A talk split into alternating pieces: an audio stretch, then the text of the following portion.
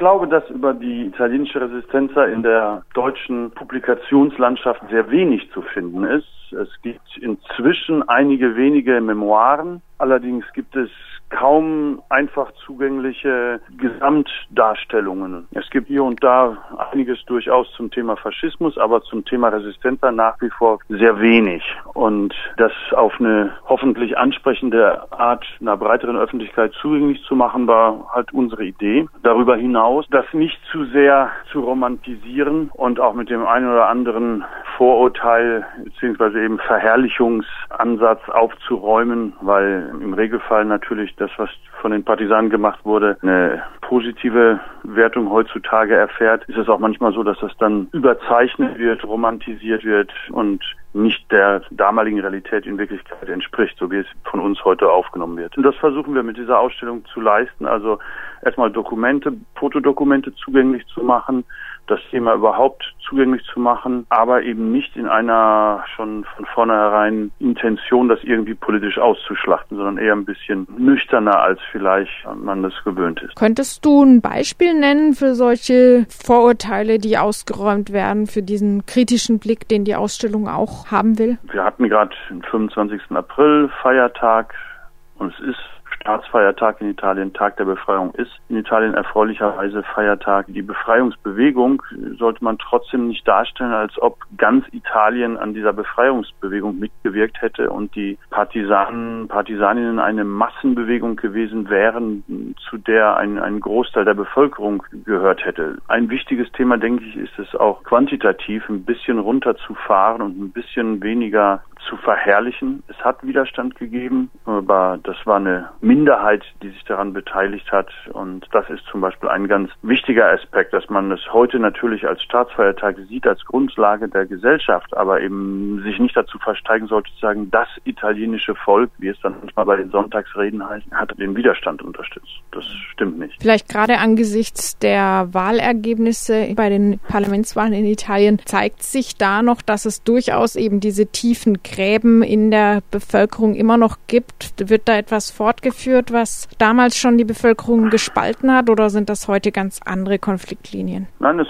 sind schon immer wieder auch alte Konfliktlinien, die wieder aufbrechen, die hier in Italien nach wie vor da sind, weil sie nie richtig angegangen, nie richtig ausdiskutiert worden sind. Und insofern wiederholt sich die eine oder andere Diskussion immer mal wieder, anstatt zu Ende geführt zu werden. In Italien gibt es eben das Problem, denke ich, dass die Verbrechen des italienischen Faschismus und dass das negative Bild des italienischen Faschismus oft nicht den Leuten klar genug ist.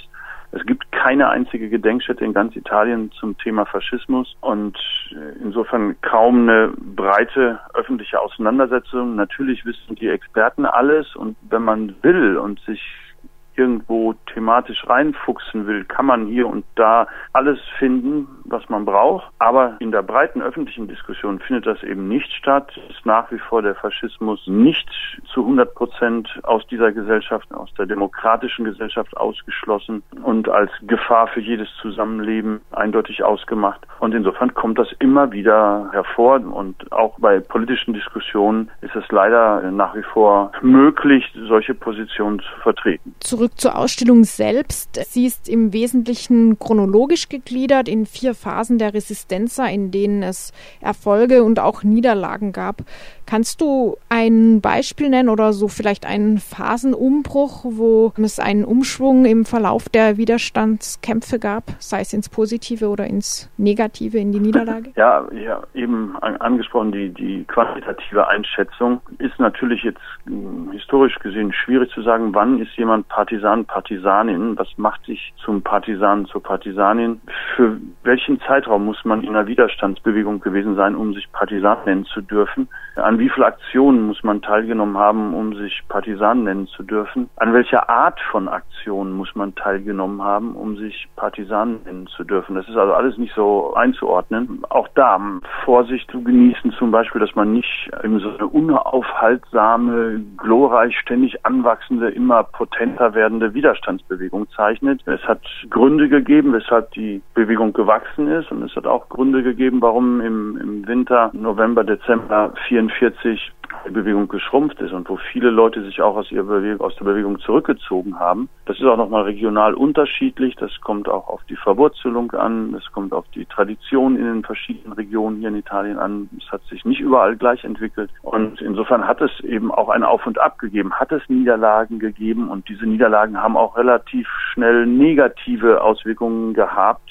Der Gegner, der militärische Gegner war die deutsche Armee. Das war natürlich nicht zu schaffen für die Partisanenarmee. Und insofern hat es Niederlagen gegeben und das ist dann natürlich auch negative Werbung und dann kommen dir auch Leute abhanden, wenn es zu ungemütlich wird und gibt es Leute, die sich aus dem Widerstand zurückziehen. All das hat es auch gegeben. Das ist ein Beispiel, was oft vergessen wird, dass es ein Auf und Ab gab. Es gibt nicht nur ein ständig ansteigende Bewegung innerhalb der Entwicklung. Und natürlich auch das, was um diese Tage herum April 1945 passierte. Wer die Verdienste an der Befreiung ist die Partisanenbewegung, die alliierten Streitkräfte. Was konnten die einen ohne die anderen bewerkstelligen, was nicht? Was hat die Partisanenbewegung tatsächlich erreicht? Hat sie das erreicht, was sie wollte? Hat sie nichts erreicht? Hat sie ja etwas erreicht? Auch da sind die Diskussionen, denke ich, noch nicht abgeschlossen. Und auch da sollte man aufpassen, das nicht irgendwie so zu romantisieren. Wie würdest du das insgesamt sehen? Kann man das halbwegs zusammenfassend vielleicht abwägen? Was war der Anteil der Partisaninnen und Partisanen? Was war der Anteil der Alliierten am Sieg über den Faschismus und die deutsche Besatzung in Italien? Wenn und aber ist natürlich immer ein bisschen schwierig. Mit Sicherheit könnte man sagen, der Anteil der Alliierten war entscheidend. Mit Sicherheit kann man sagen, der Anteil der Partisanen war wichtig. Ob der auch entscheidend gewesen wäre, ist, ist wenn und aber eben schwierig zu sagen. Und der war natürlich auch wichtig, um eine Nachkriegsgeneration zu haben, oder beziehungsweise um im, im Nachkriegsitalien eine Generation von jungen Menschen zu haben, die ein nicht faschistisches Italien zum Teil wenigstens aufbauen konnten. Insofern war der Widerstand nicht nur, denke ich, in seiner rein militärischen Dimension einzuschätzen als ein gutes Ergebnis, sondern vor allem auch in der politischen Dimension. Wir haben gerade über Niederlagen und Erfolge gesprochen. Ein Teil einer solchen Hochphase war sicher die Gründung mehrerer sogenannter freien Republiken in Partisanengebieten. Wie hat man sich so mhm. eine freie Republik vorzustellen? Auch das zum Beispiel ist genauso ein Beispiel dafür, sehr genau. Natürlich hat es die gegeben, aber wir sollten uns das jetzt nicht so vorstellen mit den demokratischen Maßstäben, die wir heute anlegen und wir sollten uns auch nicht vorstellen, dass es da große strategische Bewegungen gegeben hat, um diese Gebiete zu erobern, sagen wir mal. Es war im Regelfall so, dass sie sich eher im Laufe von Kampfhandlungen ergaben und dass Partisanenbrigaden und ihre politische militärische Führung sozusagen bemerkten, dass es zusammenhängende Gebiete gab und dass man dort sich kümmern musste um das, was auch an zivilem Leben zu verwalten gewesen wäre. Insofern der Name der Republik ist ein bisschen mutig und ein bisschen hochgegriffen, denn natürlich nach 20 Jahren Faschismus und der Zerstörung sämtlicher demokratischer Traditionen und Angewohnheiten war das natürlich nicht einfach im Krieg mit Druck von außen, denn rundherum war ja noch Faschismus und war noch Krieg, in relativ übersichtlichen Gebieten demokratisches Leben einzuführen. Und natürlich kann man nicht wie beim Licht an- und ausmachen eine Bevölkerung vom Faschismus in die Demokratie bringen, sondern natürlich muss Demokratie gelernt werden und das dauert ein bisschen länger, als diese Republiken meistens oder diese befreiten Gebiete überlebt haben, weil einfach die militärische Überlegenheit der Deutschen so groß war, dass immer dann, wenn diese befreiten Gebiete wirklich störten, die Deutschen dann auch doch relativ schnell massiv angegriffen haben und diese Experimente beendet haben. So ein bisschen wie in der gesamten Widerstandsbewegung sind trotzdem sehr wichtige Experimente eben, dass es anders gehen kann, dass man was machen kann, dass man was bewegen kann und dass man das leben kann, eben demokratischer leben kann. Insofern waren das auch damals schon sehr motivierende Beispiele und hervorragende Werbung für den Widerstand natürlich. Trotzdem, wie gesagt, sollte man vorsichtig sein, das als äh, eine vollendete demokratische Gesellschaft zu sehen. Einen wichtigen Platz in der Ausstellung nehmen auch die Porträts einzelner Partisaninnen und Partisanen ein, die mit Fotos mit Zitaten und mit einigen Daten zu ihrer Lebensgeschichte dargestellt werden.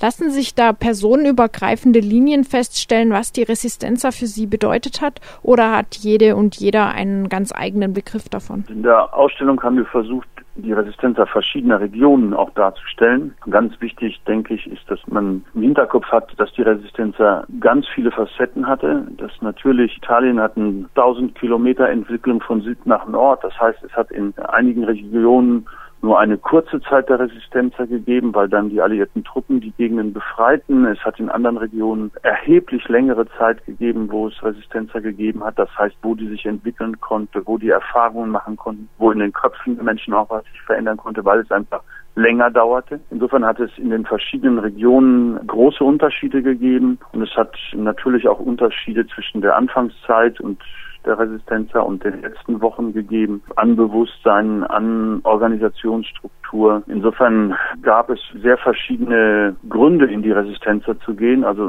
das finde ich eigentlich das Faszinierende auch an diesen Zeitzeugen, Zeitzeuginnen, dass man merkt, wie viel verschiedene Menschen in der Resistenzer drin waren, aus politischen Gründen, andere aus privaten Gründen, einige katholisch orientiert, einige links kommunistisch orientiert. Das gab also ganz viele verschiedene Gesichter und ich würde mich eher nicht darauf festlegen wollen, da ein Raster drüber zu legen. Du hast die Ausstellung für das Geschichtsinstitut Historico in Reggio Emilia mitkonzipiert. Die Texte stammen von dem Historiker Santo Peli. Kannst du kurz etwas zur Arbeit des Historico sagen? Historico ist erstmal ein Dokumentationsarchiv vor über 50 Jahren inzwischen gegründet von einer Gruppe von Partisanen, Partisaninnen, die den enormen Dokumentationsschatz, würde ich nennen, der Widerstandsbewegung in einem eigenen Archiv der Nachwelt geordnet überlassen wollten, das getan haben. Und dann hat sich im Laufe der Jahrzehnte vieles entwickelt. Die Archivarbeit ist nach wie vor unsere Grundlage. Das Archiv ist enorm gewachsen. Immer mehr Archive werden auch nach wie vor uns gebracht. Also natürlich erstmal die aus der Kriegszeit, eben das der Partisanen, das der faschistischen Partei, aber auch der Parteien, die im Nachkriegsitalien hier das Sagen hatten. Kommunistische Partei, christdemokratische, sozialistische Partei hier dieser Gegend haben wir die Archive von vielen Kooperativen, von mehreren Firmen, der Frauenbewegung, der Gewerkschaftsbewegung. All diese Archive kann man bei uns öffentlich zugänglich nutzen. Und das ist nach wie vor eine ganz wichtige Sache. Wir sind dabei ein Anti-Apartheidsarchiv aufgrund der freundschaftlichen Beziehungen, die unsere Gegend hier lange hatte, nach Mosambik, nach Südafrika, Solidaritätsbewegungen, Archiv aufzubauen. Wir sind dabei, ein kleines Archiv aufzubauen über die 68er-Bewegung hier in unserer Gegend. Also die Archivarbeit ist nach wie vor sehr wichtig. Aber dann ist eben auch wichtig, dass zu zeigen und öffentlicher noch darzustellen, das, was man in den Händen hält. Und dafür muss man eben dann raus aus dem Institut und rein in die Schulprojekte, rein in die öffentlichen Veranstaltungen oder eben in Ausstellungen, um das zu zeigen, was die Geschichte zu bieten hat. Und insofern versuchen wir, so viel wie möglich aus unserem Institut raus, Zusammenarbeit mit Kollegen, Kolleginnen aus anderen Städten, wie in diesem Fall mit Santo Peli, der hier in Italien, denke ich, im Moment einer der wichtigsten, wenn nicht der wichtigste Historiker zum Thema Resistenz ist und insofern war für uns diese Zusammenarbeit natürlich sehr angenehm und sehr gut und zusammen mit anderen Leuten eben immer wieder auch mal nachdenken, mal ein Fragezeichen setzen, Sachen verändern und Blickwinkel verändern und das, das führt dazu, dass wir eben, denke ich, auch dadurch weniger rhetorisch, weniger abgegriffene Publikationen und Ausstellungen rauskommen und dass es Spaß macht, sich damit auseinanderzusetzen.